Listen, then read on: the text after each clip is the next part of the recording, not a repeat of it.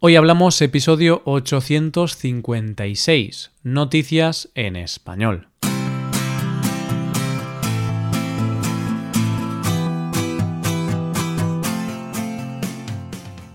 Bienvenido a Hoy Hablamos, el podcast para aprender español cada día. Ya lo sabes, publicamos nuestro podcast de lunes a viernes. En nuestra web tenemos contenido extra relacionado con este episodio. Puedes ver la transcripción completa y una hoja de trabajo con explicaciones y ejercicios que te ayudarán a practicar el vocabulario de este episodio. Este contenido solo está disponible para suscriptores premium. Hazte suscriptor premium en hoyhablamos.com. Hola, oyente, ¿cómo estás? Ya va quedando menos para el verano, y aunque no sabemos cómo podrán ser este año las vacaciones, soñar es gratis, así que siempre podemos imaginar cómo serían nuestras vacaciones ideales y tener fe en que podamos tenerlas. Ahora vamos con las noticias. En primer lugar, hablaremos de una niña que tiene unos compañeros de juegos un tanto especiales. Después conoceremos la iniciativa innovadora de una granja y terminaremos con la última aventura empresarial de Marie Kondo. Hoy hablamos de noticias en español.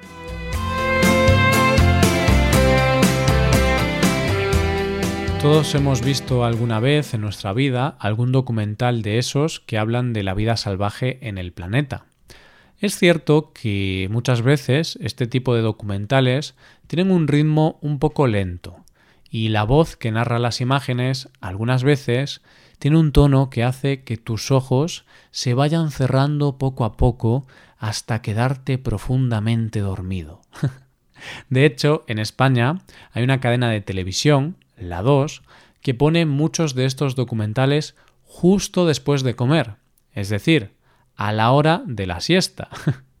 y es un somnífero muy potente para muchos españoles.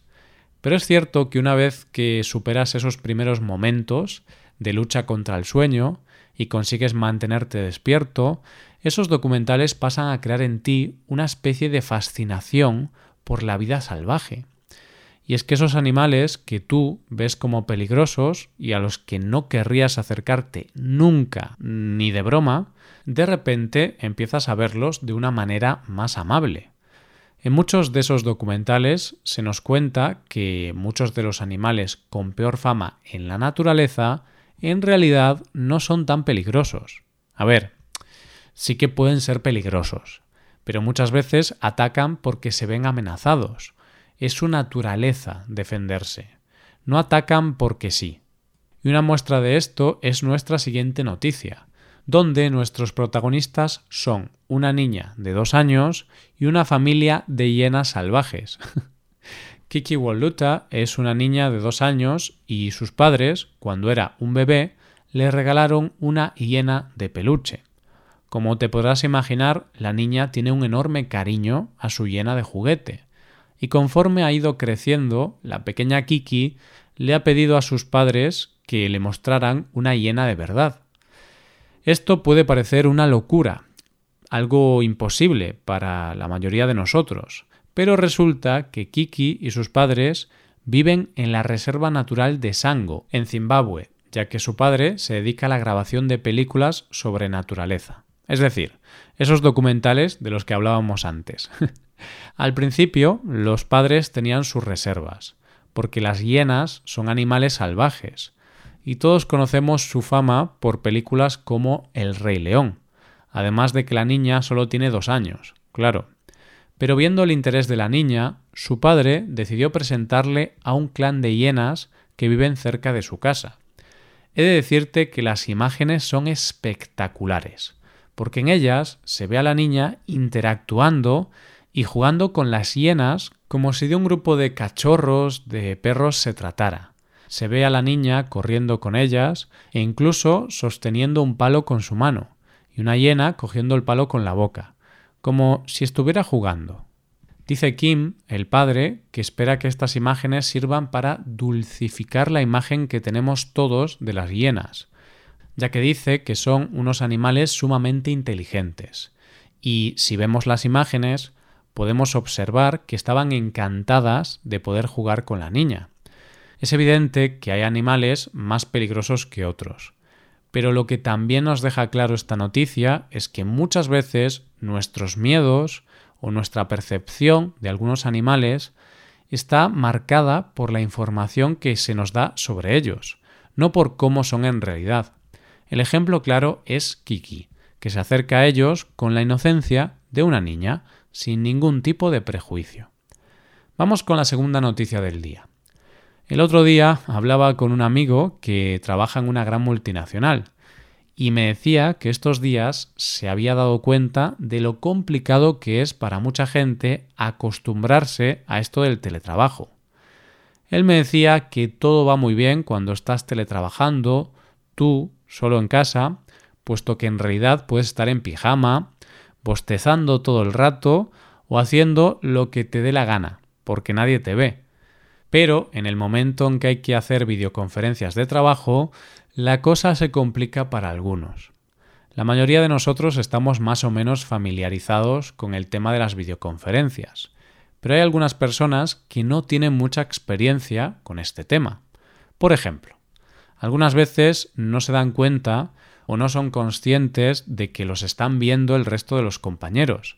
Gente en pijama que no se cambia, gente que hace las videoconferencias con sus hijos en brazos, gente que hace las videoconferencias con gente de su familia de fondo, o incluso gente que hace las videoconferencias con una cerveza en la mano o fumando. Vamos, un desastre. Pero luego hay gente que aparece en estas reuniones de trabajo disfrazada o con filtros. Pero en este caso lo hacen a propósito, para hacer más divertidas las reuniones de trabajo, y para este tipo de personas va la siguiente noticia de hoy. Hay una expresión en español que dice que el que no corre, vuela, y se refiere a esas personas que se adelantan a los acontecimientos para sacar beneficio. La granja Peace and Peace Farm de Carolina del Norte, en Estados Unidos, ha decidido sacar provecho de las videoconferencias con la idea de hacerlas más divertidas.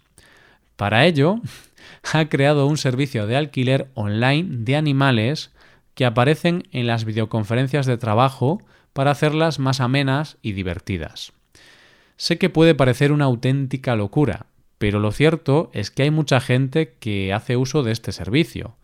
Y aunque tienen muchos animales para alquilar, como caballos, pollos y patos, la estrella de las videoconferencias es Mambo, un burro de 8 años. El servicio está disponible desde su web. Tiene un coste de 50 dólares y por ese dinero el animal que elijas estará en tu reunión durante 10 minutos. Desde la granja dicen que la idea es que las personas se echen unas risas en las reuniones y que no sean tan aburridas. Y dicen que las personas que más recurren a este servicio son profesores que tienen que dar clases online a sus alumnos y lo utilizan para hacer más llevaderas las clases. Yo la verdad es que creo que si tuviera que asistir a una videoconferencia de trabajo donde de repente en una de las pantallas apareciera un burro, pensaría que alguien ha perdido la cabeza. o quizá el problema es mío, que veo burros en vez de personas. O alguien que ha decidido invitar a un burro a nuestra reunión de trabajo. Pero bueno, hay gente para todo en esta vida. Y desde luego hay gente que es capaz de sacar un negocio de la nada. Llegamos a la última noticia de hoy. Todos recordamos a Marie Kondo, esa mujer que nos enseñó a organizar nuestras casas con su método de organización, en el que básicamente tenemos que plantearnos qué cosas de nuestra casa nos hacen felices. Para ello tienes que coger cada objeto de tu casa, ya sean libros, objetos de decoración, fotos, recuerdos, ropa, zapatos o lo que sea, y preguntarte, ¿esto me hace feliz? Si la respuesta es sí, te lo quedas, pero si la respuesta es no, le das las gracias por los servicios prestados y lo tiras. Esto puede parecer algo sencillo, pero lo cierto es que si te pones a hacer este proceso de verdad, lo lógico es que termines diciendo que todo te hace feliz y te quedes al final con lo mismo que empezaste. Pero cuidado con Marie Kondo, porque puede parecer una persona encantadora y dulce, pero es implacable. y puede aparecer en tu casa y decirte, solo puedes quedarte con cinco libros. Y al final te quedas con solo cinco libros con tal de que te deje tranquilo. El caso es que esta gurú del orden, no contenta con que nos hayamos quedado con lo mínimo para vivir, que tengamos los armarios súper ordenados y que tengamos todo organizado en cajas, ha decidido ir más allá y ahora quiere ayudarnos a organizar nuestra vida profesional. Para ello, ha lanzado un libro junto al escritor y profesor de psicología Scott Sonnenschein, llamado Joy at Work, Organizing Your Personal Life. En este libro lo que pretende es aplicar un método para que todos y cada uno de nosotros tengamos éxito profesional. ¿Y sabes cuál es la clave, oyente? Claro, como no podía ser de otra manera, la clave del éxito está en el orden. La idea del libro es eliminar todo el desorden que hay en nuestra vida laboral, es decir, eliminar todo aquello que nos perjudica en nuestro entorno laboral y que nos impide avanzar tal y como queremos. Hay que eliminar documentos, reuniones o incluso el tiempo que perdemos levantándonos para tomar un café, para ir al baño o para ir a saludar a algún compañero. Es decir, que hay que centrarse en las actividades realmente productivas. Pero no se queda ahí, sino que para Marie Kondo algo fundamental, además de tener ordenada nuestra mesa y lugar de trabajo, es llevarse bien con los compañeros y sobre todo darles las gracias al resto de los compañeros para que sean más productivos. Y es que para la gurú del orden todo se basa en las emociones. Así que siéntate en tu lugar de trabajo y pregúntate, ¿esto me hace feliz? Si te haces esta pregunta y la respondes con sinceridad, no solo será bueno para ti, sino que Marie Kondo estará muy orgullosa de ti. Y esto es todo por hoy. ¿Qué te han parecido las noticias? Puedes dejarnos tus impresiones en nuestra web.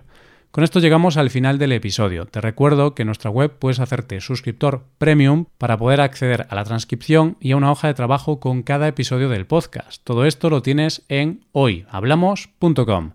Esto es todo, mañana volvemos con dos nuevos episodios. Lo dicho, nos vemos en los episodios de mañana. Pasa un buen día, hasta mañana.